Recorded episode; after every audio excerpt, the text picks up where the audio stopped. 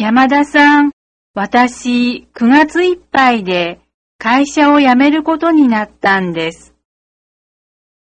え、本当ですか？ええ、実は国の母が病気になったので、帰国しなければいけないんです。残念ですけど、引き止めるのもいけません。それにしても、驚きましたな。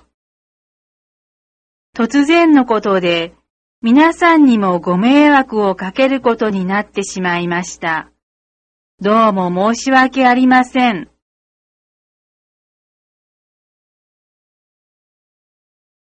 事情があって辞めたいんです。仕事はきつくて、給料も安かったから、辞めようと思っているんです。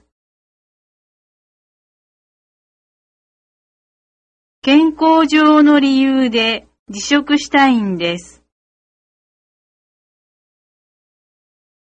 もう一度勉強をやり直そうと決めました。自分の専門知識をもっと活かせる仕事がしたいと思ったからです。将来のことを考えると、今はやめない方がいいのかな？